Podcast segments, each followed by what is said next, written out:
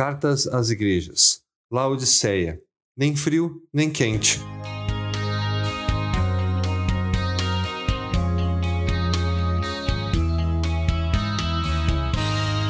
Hoje vamos falar sobre a última carta, das sete que Jesus escreveu através de João às sete igrejas da Ásia Menor.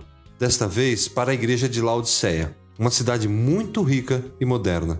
Entretanto, isso não impressionou Jesus. Na carta a essa igreja, não vemos nenhum elogio, somente uma severa exortação à mudança de conduta. Apesar disso, na carta à igreja de Laodiceia, Jesus não citou nenhuma doutrina errada, nenhum pecado de imoralidade e não condenou a igreja por práticas idólatras, mas mostrou um problema que muitas vezes passa despercebido. Assim como a cidade, a igreja de Laodiceia era muito rica o que acabou se tornando motivo de orgulho e de uma injustificável satisfação, como se a prosperidade material fosse mais importante que a condição espiritual.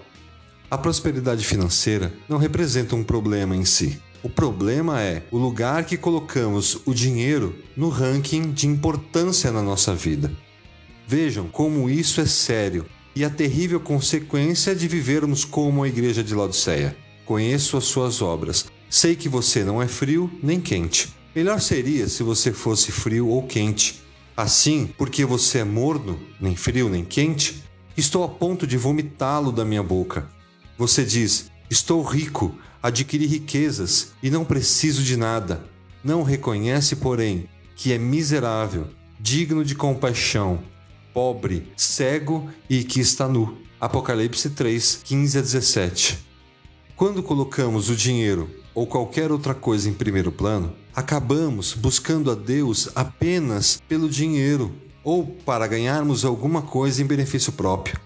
Não podemos esquecer que tudo que temos é fruto da misericórdia e do amor de Deus por nós, pois a única coisa que merecemos é a morte.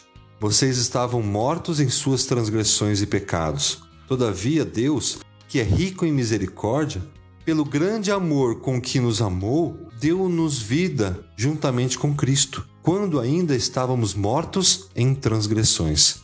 Pela graça vocês são salvos. Efésios 2, 1, 4 e 5. Na prática, isso acontece quando dizemos que acreditamos no poder do Espírito Santo, mas não o deixamos agir na nossa vida. O dinheiro é apenas um exemplo de coisas que nos tornam mornos.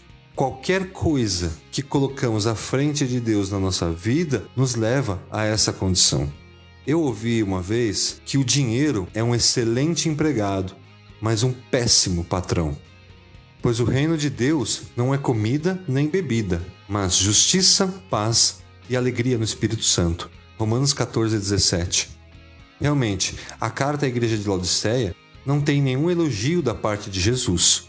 Entretanto, possui uma declaração de amor de Deus por aquele povo decadente. Repreendo e disciplino aqueles que eu amo. Por isso, seja diligente e arrependa-se. Apocalipse 3,19. Laodiceia representa todas as pessoas mornas, indecisas ou indiferentes, que servem ao mundo e a Deus ao mesmo tempo Sendo isso impossível, Jesus diz que estava prestes a cuspi-lo de sua boca. Ninguém pode servir a dois senhores, e vocês não podem servir a Deus e ao dinheiro, disse Jesus em Mateus 6,24. Contudo, ele não obriga ninguém a mudar. Isso tem que ser por amor a ele, que está do lado de fora batendo a porta, aguardando para ser convidado a entrar. Eis que estou à porta e bato. Se alguém ouvir a minha voz e abrir a porta, entrarei e cearei com ele, e ele comigo. Apocalipse 3:20. Deixe Jesus não apenas entrar na sua vida, deixe que ele entre e participe da sua vida, como a coisa mais importante que aconteceu para você. Vamos deixar nossa condição de autossuficientes e confiar naquele que morreu por nós e quer fazer parte da nossa vida.